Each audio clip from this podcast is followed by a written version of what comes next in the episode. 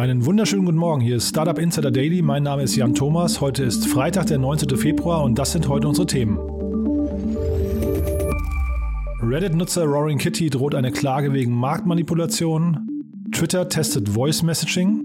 Starlink möchte auch Telefonanbieter werden. Die Filmproduktionsfirma von James Cameron steigt in den deutschen Bildungsmarkt ein. Und Lukas Skadowski wird Aufsichtsrat bei einem Atomkraft-Startup. Ja, und außerdem haben wir heute insgesamt vier Interviews und das sind halt tatsächlich zu viele für diese Morgensendung, denn die, die möchten wir auf jeden Fall unter einer halben Stunde halten. Und deswegen haben wir gesagt, wir kommen heute Nachmittag nochmal auf Sendung mit zwei der Interviews. Welche das sind, erzähle ich gleich. Erstmal die, die wir heute Morgen senden. Und zwar zum einen habe ich mit Sophie Chung gesprochen. Das ist die CEO und Gründerin von QNO Medical. Und das war total spannend, denn da gab es eine Übernahme. Also das QNO Medical hat ein Unternehmen namens Medical One übernommen. Und es ist ja nicht so alltäglich, dass ein Startup ein anderes übernimmt. Und deswegen habe ich mit Sophie darüber gesprochen, was es damit auf sich hat. Also da wird sie gleich die Details erklären. Und zum anderen habe ich gesprochen, wie gestern schon angekündigt, mit Linus Digital Finance. Bei uns ist Dominik Pederzani im Interview, äh, er ist der CEO. Und bei Linus gab es ja eine ganze Menge an äh, ja, strukturellen Veränderungen. Das Unternehmen hat sich zur AG gewandelt, weswegen Gründerszene gemutmaßt hat, das geht bald an die Börse. Darüber haben wir gesprochen, aber es ist auch ein neuer CFO gekommen von Goldman Sachs. Ähm, es gibt einen neuen Aufsichtsrat, dem sitzt Verena Mohaupt vor und auch Christian Vollmann ist mit dem Aufsichtsrat drin. Und äh, also das ist ein, ein, sehr spannendes Unternehmen, wie man gerade merkt. Die haben, glaube ich, insgesamt über 350 Millionen Euro eingesammelt schon. Und deswegen freue ich mich auch, dass Dominik uns so ein bisschen erzählt hat, wo die Reise hingehen könnte. Das hören wir also eben gleich nach den Nachrichten. Die Interviews heute Nachmittag ähm, sind aber nicht minder spannend. Zum einen habe ich gesprochen mit Adrian Frenzel. Er ist der Gründer von Eat First. Und äh, ich weiß nicht, ob ihr Eat First kennt. Das ist ein Unternehmen, das aus dem Rocket Imperium kommt. Die Mission war eigentlich, den globalen B2B-Catering-Markt aufzurollen. Man hat dort mehrere Übernahmen getätigt, hat, hat unter anderem eben äh, Lemon Cat gekauft von Doreen Huber. Und äh, es war eigentlich auf einem sehr, sehr guten Kurs, dieses Unternehmen, aber dann kam eben Corona und ähm, es ist extrem krass zu sehen, wie dieses Unternehmen sich umbauen musste und neu erfinden musste. Und darüber erzählt uns Adrian eben äh, das Ganze vor dem Hintergrund, dass auch hier Gründerszene einen Artikel geschrieben hat, der ja so ein bisschen Clickbait-Artikel war. Das ist immer ein bisschen schade. Also vielleicht auch da nochmal kurz der Hinweis, warum machen wir diesen Podcast eigentlich? Wir möchten hier eben auch Unternehmen die Möglichkeit geben, unverfälscht äh, zu erzählen, was bei ihnen passiert. Und, äh, und das fällt Redakteuren manchmal ein bisschen schwer, das nachzuvollziehen, weil sie ja selbst keine Gründerinnen und Gründer sind. Deswegen kommt es da manchmal zu Headlines, die sich irgendwie nicht ganz gut anfühlen oder nicht richtig anfühlen oder auch zu, zu so einem Grundtenor im Artikel, der dann so ein bisschen was mit Effekthascherei zu tun hat. Und äh, dem wollen wir entgegenwirken und deswegen ist es schön, dass Adrian sich die Zeit genommen hat. Ich glaube, wir konnten da einiges gerade rücken. Das im Detail heute Nachmittag, aber wir können ja trotzdem mal ganz kurz reinhören. Also trotz dessen, dass die Zeiten der Vergangenheit nicht so lustig waren, jetzt extrem positiv, weil wir einfach sehr gut jetzt aufgestellt sind. Wir haben die Zeit dazu genutzt, besser zu werden. Wir haben unser Tech-Team äh, hochgefahren. Wir haben mehr, mehr Developer, als wir vor der Krise haben. Und die sitzen jetzt nur auf einer Plattform drauf. Auf einer Plattform, die über 250 Mi äh, Millionen Australian Dollar Volumen schon gehandelt hat. Und fühlen uns damit eigentlich sehr gut aufgestellt jetzt für das, was als nächstes kommt. Ja, das ist also Adrian Frenzel von Eat First. Und außerdem habe ich gesprochen, wie gestern schon angekündigt, mit dem Analysten Marcel Weiß hier aus Berlin. Marcel hat sich in der Szene einen ziemlich guten Ruf erarbeitet, weil er wirklich in sehr, sehr vielen Themen zu Hause ist und da sehr scharfsinnige Analysen trifft. Und wir haben gesprochen über das ganze Clubhouse-Phänomen, vor allem weil Marcel sich eben auch Twitter Spaces angeguckt hat, also quasi den Gegenangriff von Twitter auf das Modell Clubhouse. Und wir haben so ein bisschen darüber philosophiert, wohin die ganze Reise da gehen könnte, welche Rolle diese Drop-in-Audio-Networks in Zukunft spielen könnten. Und äh, ja, auch da können wir mal ganz kurz reinhören. Wenn man das jetzt mit den Twitter Spaces vergleicht, finde ich auch nochmal interessant, dass man da schon so frühe na, Pfadabhängigkeiten würde ich nicht sagen, aber schon Weichenstellungen sehen kann. Und bei Twitter also gibt es zum Beispiel auch Sinn, dass es in der Twitter-App, die Twitter Spaces, Audio äh, man da drin hat, dass das natürlich verbunden ist mit den Tweets in der, in der App. Ne? Dass man zum Beispiel Tweets in diesen Audio-Space reinteilen kann. Dann sehen alle, die da sprechen, sehen das und können dann darüber reden, wenn sie das wollen. Und man kann auch äh, Emoji-Reaktionen machen. Ne? Also man hat visuelle Elemente drin. Ja, das ist also wie gesagt Marcel Weiß. Diese beiden Interviews, wie gesagt, dann in der Nachmittagssendung, die kommt dann so, ich denke mal so gegen 13 Uhr ungefähr. Und ähm, ja, jetzt kommen wir zu den normalen Nachrichten mit Frank Philipp, aber ganz kurz davor nochmal unsere Verbraucherhinweise. Werbung. Startup School ist das virtuelle Trainingsangebot von Google for Startups. Die Online-Kurse decken eine große Bandbreite an Themen ab, von digitalem Marketing und Businessstrategie bis hin zu gezielten Google-Produkttrainings. Hier erhalten Gründerinnen und Gründer wichtige Grundlagen zur Weiterentwicklung und Skalierung ihrer Unternehmen. In Kleingruppen direkt von professionellen Trainern und Google-Experten. Legt direkt los und meldet euch an unter campus.co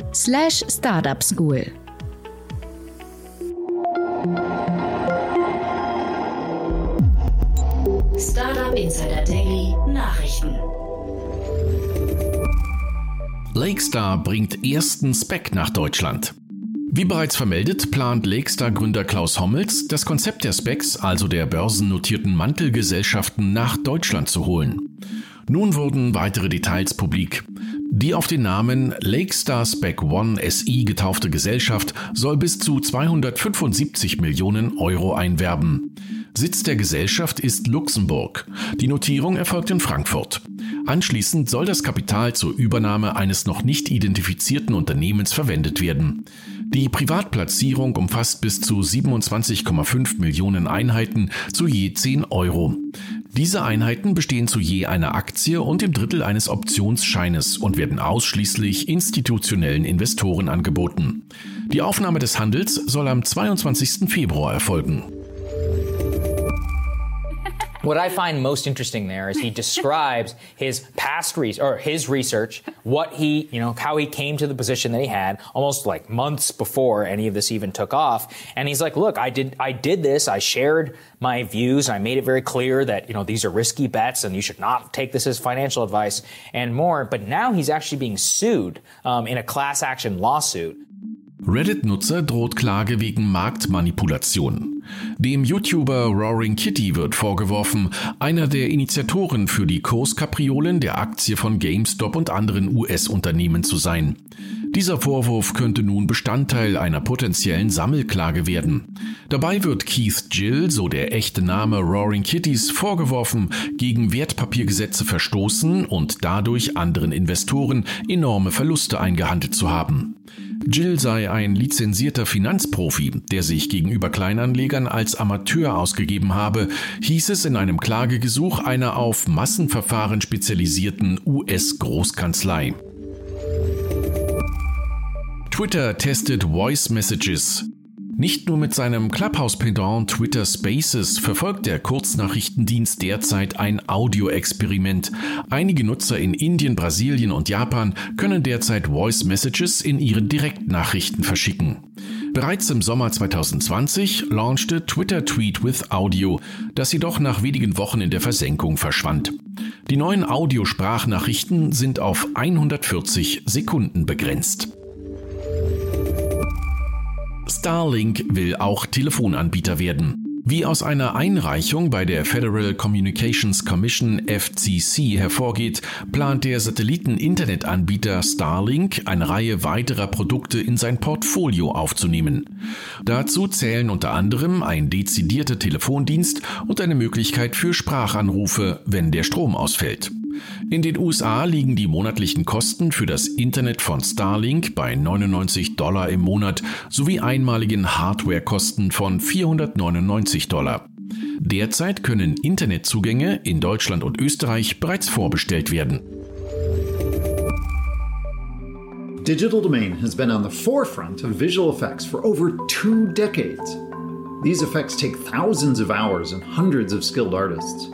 But things have changed. Machine learning has given us the ability to do absolutely amazing things in real time.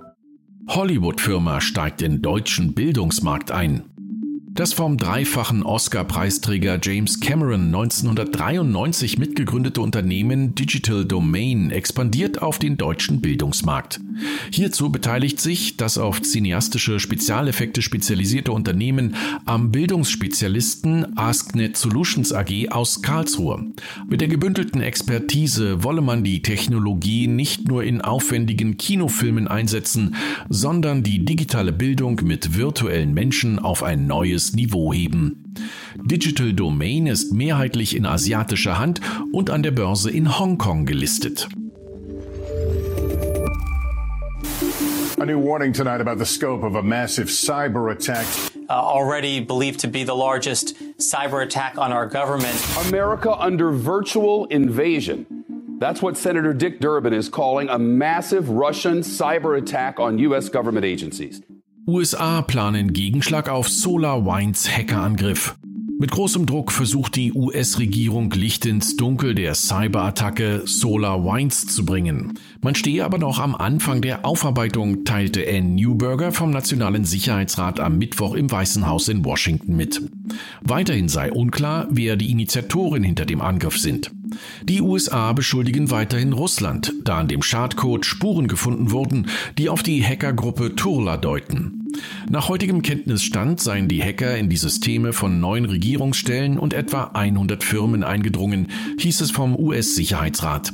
Man prüfe derzeit außerdem die richtige Antwort auf die Attacke, die man als ernste Gefahr und fortlaufenden Angriff einstufe.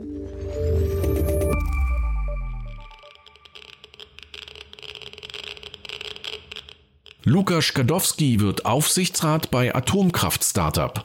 Der bekannte Gründer und Investor Lukas Skadowski wurde ins Board von HB11 berufen.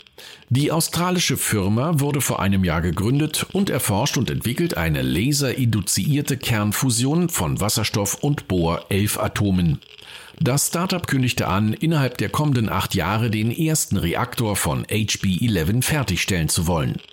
Dieser werde dann sauber und absolut sicher sein und soll sogar in dicht besiedelten Gebieten platziert werden können, da eine katastrophale Kernschmelze wie bei Kernspaltungsreaktoren ausgeschlossen ist, so das Unternehmen.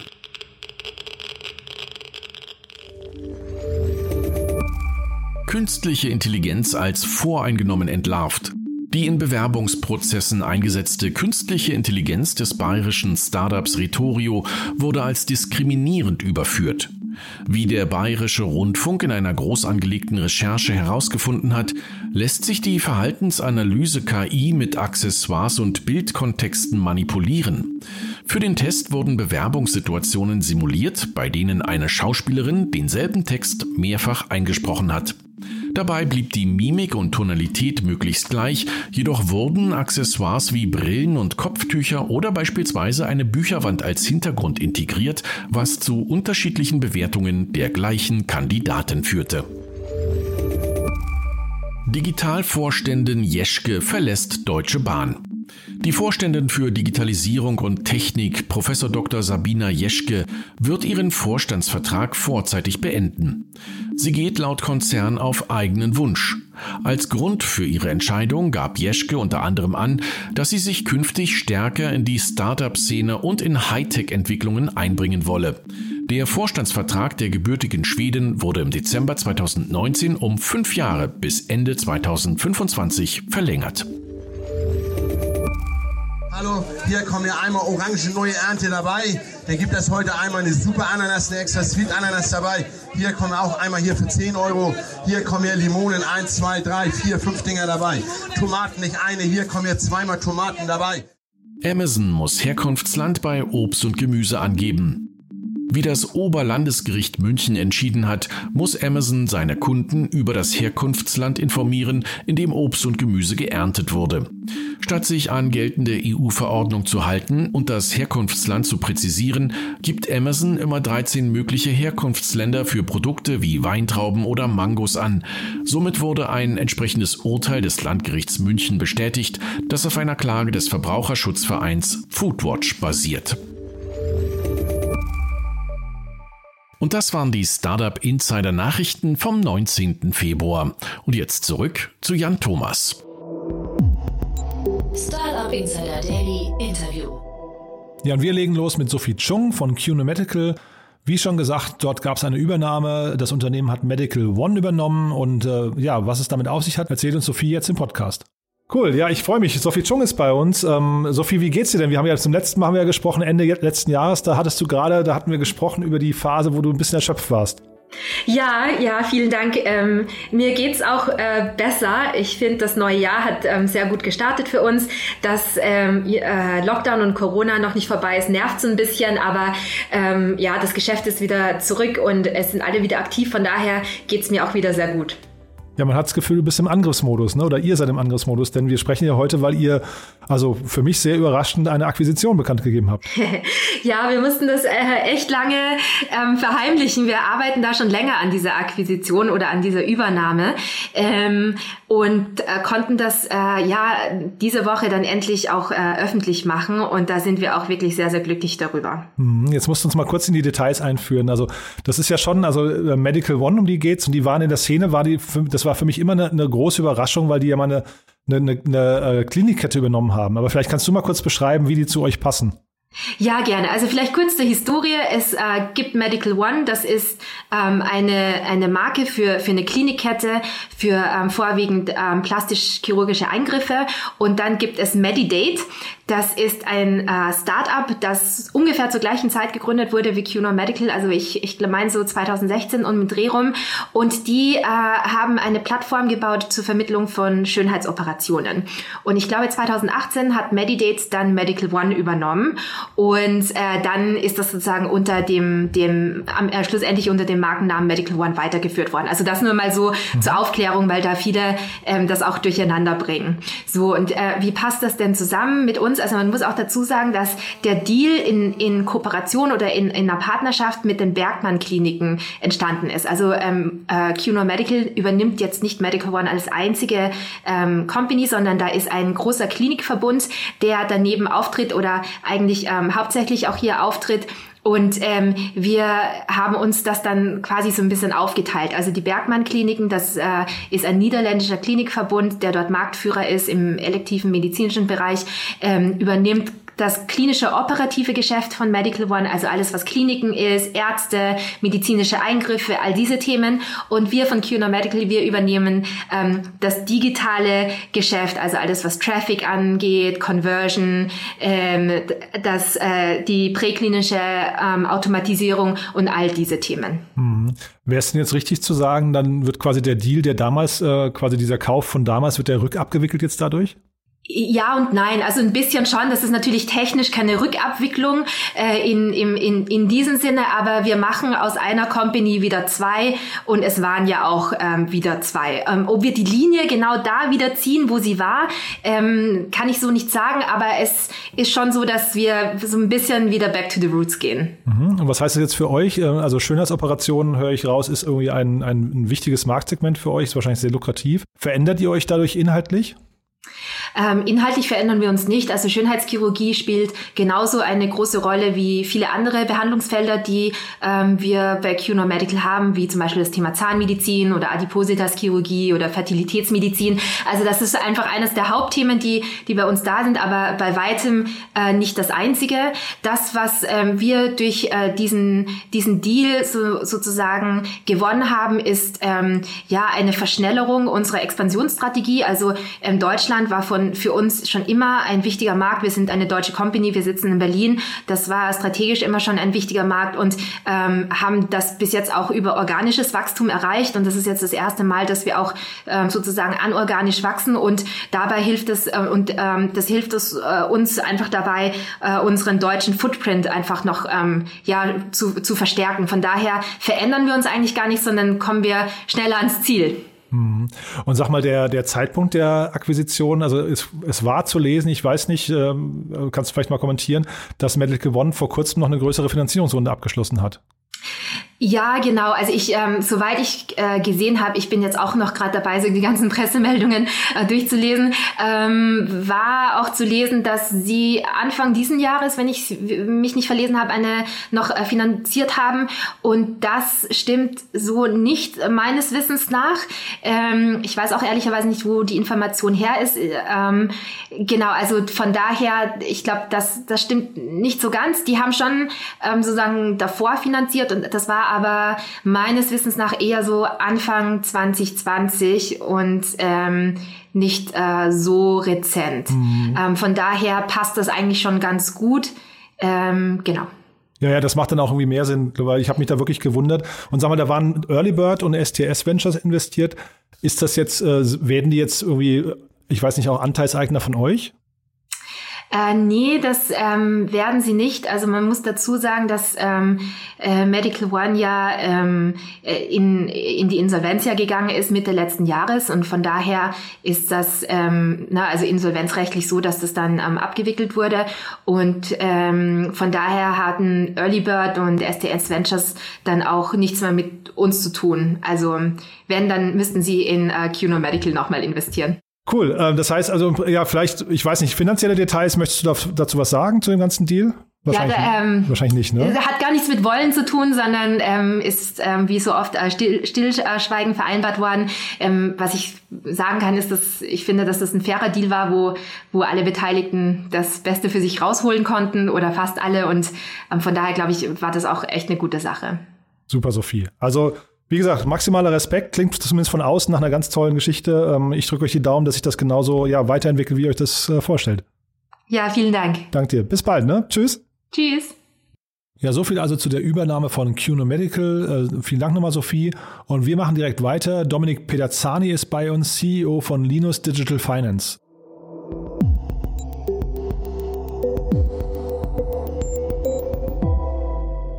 Bevor wir einsteigen, vielleicht erzählst du mal ganz kurz, was macht ihr denn eigentlich? Also Linus ist eine Digitalplattform für gewerbliche Immobilienfinanzierung. Was heißt das konkret? Das heißt, du kannst dich als vermögende Privatperson auf unserer Digitalplattform registrieren und dich dann als Investor an Immobilienfinanzierungen beteiligen. Ja, und auf der anderen Seite, wenn du ein professioneller Projektentwickler bist, kannst du über uns deine Projekte finanzieren. Ja, also das ist ganz kurz äh, Linus erklärt. Das Modell hat hat drei wichtige Elemente. Ja, ähm, das ist einmal das Thema Origination, dann das Thema Fundraising und dann das Thema Underwriting. Wir haben die Firma 2016 gegründet, haben wir mittlerweile ähm, recht viel an Projekten und an Kapital gemacht und bereitgestellt, haben über 500 Millionen Euro in verschiedene Immobilienprojekte investiert. Ja? Und sind jetzt gerade für uns als Firma auf dem Sprung, nochmal so in die nächste Expansionsphase reinzugehen und haben uns dafür strukturell anders aufgestellt, sind seit letztem Freitag die Linus Digital Finance AG, also haben als Aktiengesellschaft firmiert, haben auch seit kurzem den Frederik Olbert als äh, CFO mit an Bord, der vorher bei Goldman gearbeitet hat und machen uns eigentlich bereit, strukturell und auch personell das, was wir bisher gemacht haben und also äh, die gute äh, Plattform, die wir da aufgebaut haben, jetzt einfach weiter zu skalieren. Ja? Und Du hast dieses Gerücht da äh, angesprochen, Thema Börsengang. Bei uns so, für uns ist es strukturell einfach die Möglichkeit, ähm, uns zu positionieren und verschiedene Optionen auszuloten. Ähm, wir können natürlich konkrete Vorhaben dann nicht kommentieren. Ich glaube, das wäre auch verfrüht, aber machen uns einfach bereit, über verschiedene Optionen das, das Wachstum weiter voranzutreiben. Ja?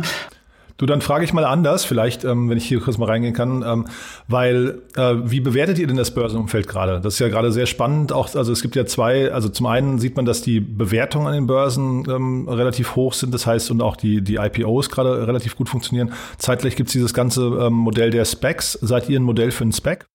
Also grundsätzlich so, also wir halten uns alle Optionen offen, um das Wachstum als Firma voranzutreiben. Ja? Wie das dann konkret ausgestaltet wird, äh, muss, muss man sehen, ja, muss man im Konkreten sehen. Und wie gesagt, das wird zu, zu früh und verfrüht, da jetzt eine Aussage zu, zu treffen, in welchem Modell das genau funktioniert. Ich glaube, grundsätzlich hast du ja seit Anfang Januar gesehen, äh, dass dass an den Börsen viel los ist. Aber ich glaube, was wir einfach beobachten, ist, dass äh, grundsätzlich am Kapitalmarkt äh, in, insgesamt viel los ist. Ja? Und äh, das ist ja auch einer der Gründe, äh, weshalb Linus als Plattform so gut funktioniert. Ja? Weil du hast eben das Thema äh, Aktienbewertungen sind sehr hoch. Ja, Fixed Income Investments sind quasi zu No Income Investments geworden. Und als Anleger habe ich aktuell die, die große Herausforderung, dass ganz viele typische Anlageklassen für mich einfach nicht mehr attraktiv sind. Ja? Weil die, die Bewertungen sind sehr hoch, ich, ich kriege teilweise niedrige Renditen und deshalb sehen wir als Firma einfach den Trend, ähm, dass viele viele Anleger, ja, gerade semi-professionelle Anleger, also vermögende Privatpersonen, dazu übergegangen sind, nach alternativen Anlagemöglichkeiten zu schauen. Ja? Und äh, dass du generell so einen Markttrend siehst und so einen Shift hin zu diesem ganzen Universum an alternativen Anlagen und äh, eher bisschen illiquideren Assetklassen weil ich da noch recht attraktive Verzinsungen und Renditen erzielen kann und dass da auch über die letzten Jahre die Bereitschaft einfach gestiegen ist, sich über verschiedenste Digitalplattformen an der Art äh, von Investment zu beteiligen. Ja? Und deshalb um, um sozusagen auf deine Frage vorhin zu antworten, ähm, ich glaube, in welcher Konstellation man das dann äh, konkret macht und sein Wachstum vorantreibt, ist sozusagen gar nicht so, so entscheidend. Das können wir jetzt auch als Firma noch noch nicht genau sagen. Aber äh, wir sehen einfach diesen Trend grundsätzlich und wollen natürlich alles in Bewegung setzen, ähm, um unseren Kunden und unseren äh, Investoren dann möglichst gutes äh, Produkt bieten zu können. Mhm. Und nochmal fürs Verständnis ganz kurz, ähm, äh, ihr, ihr als äh, Linus, ihr investiert ja quasi immer mit, ne? Das ist richtig. Das heißt, bei euch ist auch Kapital quasi hinterher äh, das Bottleneck und deswegen ist für euch quasi das auch attraktiv, jetzt euch in der, in der relativ günstigen Phase auch Kapital zu besorgen.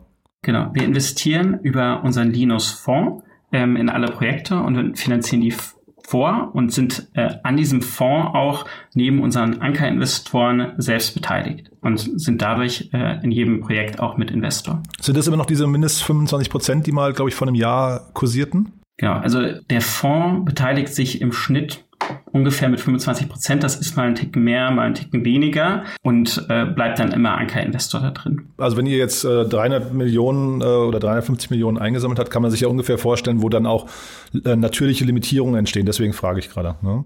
Also wir haben aktuell ein bisschen mehr als 550 Millionen Euro investiert und davon sind rund 350 Millionen ähm, an Co-Investment äh, dazugekommen. Und das eben von der Bandbreite an Investoren, weil wir sowohl mit semiprofessionellen Anlegern als auch professionellen Anlegern zusammenarbeiten. Und sag mal, die Personalie Christian Vollmann, wie passt die da rein? Wir haben unseren Aufsichtsrat äh, aufgestellt, das sind ja vier Personen. Christian äh, ist äh, Tech-Experte, Startup-Experte, hat seit 1999 diverse Firmen mit aufgebaut und bringt einfach extrem viel Expertise mit. Wie skaliere ich eine Firma? Wie mache ich gutes Online-Marketing? Und ist da einfach äh, ein extrem hilfreicher Sparing-Partner für uns. Mhm. Und dann lasst doch noch mal ganz kurz jetzt mal ähm, außen vor gelassen, ob ihr das über einen Börsengang, Spec oder wie auch immer macht. Äh, wo steht ihr denn in ein, zwei Jahren? Was würdest du denn sagen? Was sind so die nächsten wichtigen Schritte bei euch?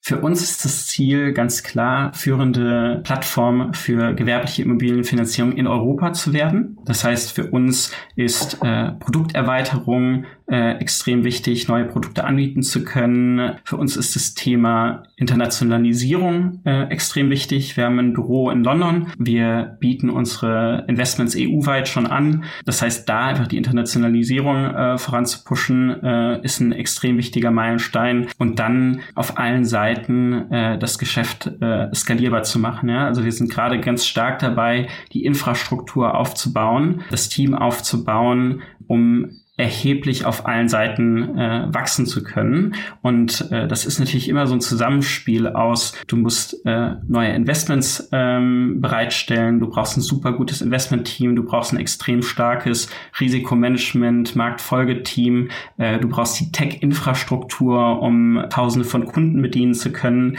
Ähm, und das muss alles zusammenspielen und aufgebaut werden. Und das heißt, das, das ist der Fokus für uns aktuell.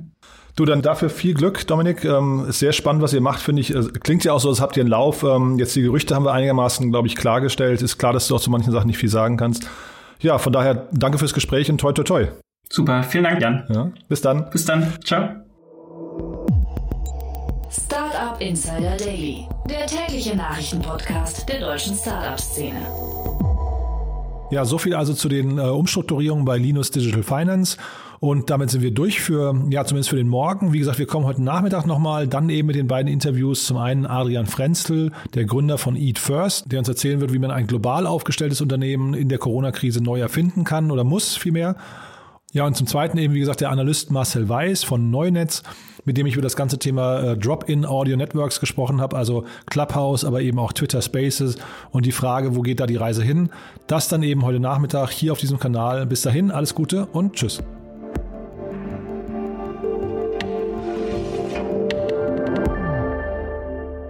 Diese Folge wurde präsentiert von Google for Startups. Jetzt informieren auf campus.co slash startupschool.